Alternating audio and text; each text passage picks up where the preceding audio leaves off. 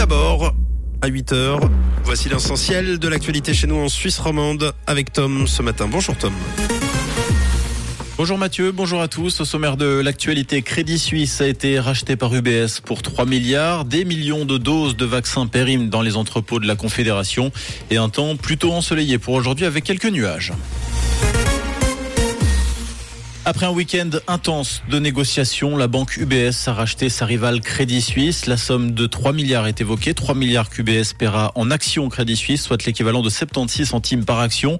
Cette opération de rachat qui a été requise par le département fédéral des finances, la Banque nationale suisse et le régulateur FINMA a pu être réalisée sans l'accord des actionnaires suite aux mesures de droit d'urgence décidées par le Conseil fédéral. Ce rapprochement pourrait renforcer le positionnement d'UBS dans la gestion de fortune à l'échelle mondiale avec plus de 3400 milliards de dollars d'actifs investis sur une base combinée. D'après l'agence Reuters, cette fusion pourrait également se solder par 10 000 emplois supprimés. La Suisse dispose de millions de doses de vaccins contre le Covid bientôt périmées. 1,8 million de doses devraient expirer d'ici fin mai sur les 12,5 millions de doses prêtes à l'emploi des stocks de l'OFSP. En l'état, le coût total du gaspillage est estimé à 270 millions de francs, au moins selon la société d'analyse des questions de santé Airfinity qui classe la Suisse au troisième rang en termes de doses de vaccins anti-Covid sous contrat par habitant. Au niveau mondial, Airfinity estime que 1,4 milliard de doses au total auraient fait les frais du gaspillage depuis leur apparition fin 2020. Danke. Le Festival international du film sur les droits humains s'est achevé samedi dans un climat pour le moins tendu. D'après le matin dimanche, le festival a même failli ne pas avoir lieu. Une co-directrice du festival a donné sa démission, tandis que l'autre est en arrêt à 50%. Le personnel souligne dans des courriers les incompétences d'une des co-directrices. Il mentionne une volonté de contrôle extrême, conjuguée à une difficulté à prendre des décisions, ce qui aurait nourri de sérieuses inquiétudes quant à la possibilité de mener à bien ce festival. Une rencontre est prévue fin mars entre le conseil de fondation et le personnel.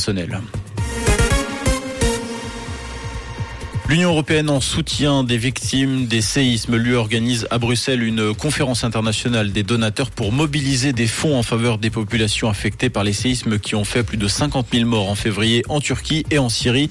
Les seuls dégâts matériels en Turquie dépassent les 100 milliards de dollars selon les estimations de la Banque mondiale, de l'ONU et de l'UE et du gouvernement turc.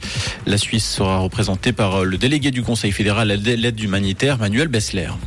Ça y est, le nom de la future bande dessinée d'Astérix a été dévoilé. L'album s'intitulera L'Iris Blanc. D'après les éditions Albert René, il s'agira d'une fable humoristique autour de la pensée positive et du développement personnel. Cette 40e aventure d'Astérix doit être publiée le 26 octobre prochain.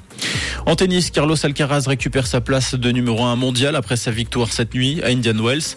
L'Espagnol s'est imposé en finale du tournoi américain face au Russe Daniel Medvedev 6-3, 6-2.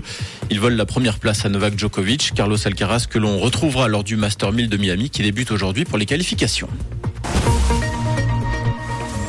Et pour ce matin, du soleil sur la région et des nuages également présents. En matinée, on compte 2 degrés à Onan et à Provence et 6 degrés à Polier-le-Grand et à Pantala, avec un temps dans l'ensemble ensoleillé pour cet après-midi et puis toujours ce vent faible à modéré, avec des températures qui restent de saison. Un très bon lundi sur Rouge et un bon début de semaine à tous.